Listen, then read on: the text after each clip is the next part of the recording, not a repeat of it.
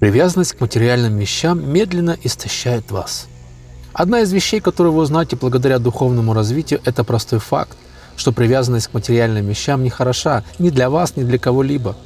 Вы можете даже не осознавать этого, но именно привязанность является причиной величайших страданий и человеческой жизни. Вы можете даже не осознавать этого, но именно привязанность является причиной величайших страданий в человеческой жизни – Многие из нас страдают вопросом, почему в мире так много боли и несчастья. Буддисты ответят, что их источник можно найти в невежестве и желаниях.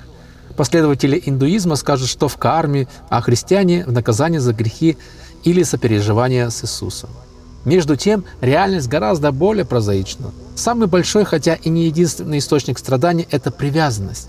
Пока мы их ощущаем к предметам, людям, социальному положению, мнению и так далее, мы будем страдать.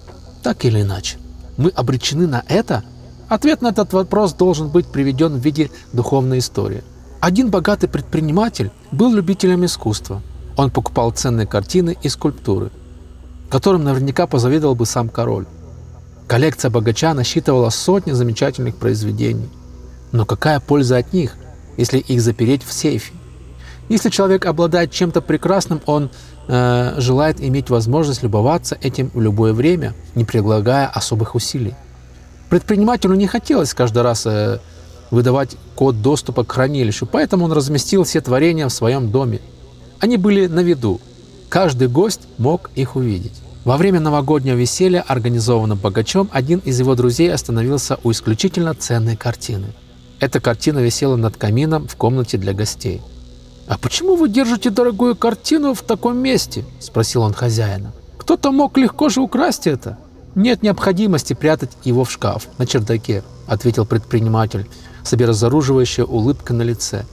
«Это позволяет каждому моему гостю наслаждаться его красотой. Он не исчерпается из-за этого, что кто-то будет смотреть на него. А если бы картину украли?» Он пожал плечами. «Ну, не это главное. А что?» Главное удовольствие от, от общения с искусством.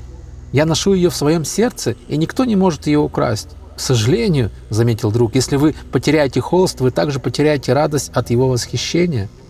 Мир велик! Есть еще много других произведений, о которых я даже не мечтал. Я найду для этого места что-нибудь столь же красивое. Но вы потеряете эту картину, настаивал собеседник. Как я уже говорил, сама картина не самое важное. Это просто предмет. Радость в сердце имеет значение. Это нельзя украсть. Это может показаться странным, но я не чувствую необходимости скрывать от мира даже свои самые ценные сокровища.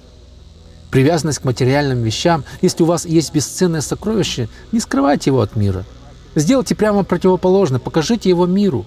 Единственное, что я бы назвал настоящим сокровищем, ибо оно может существовать только в нашем сердце или уме.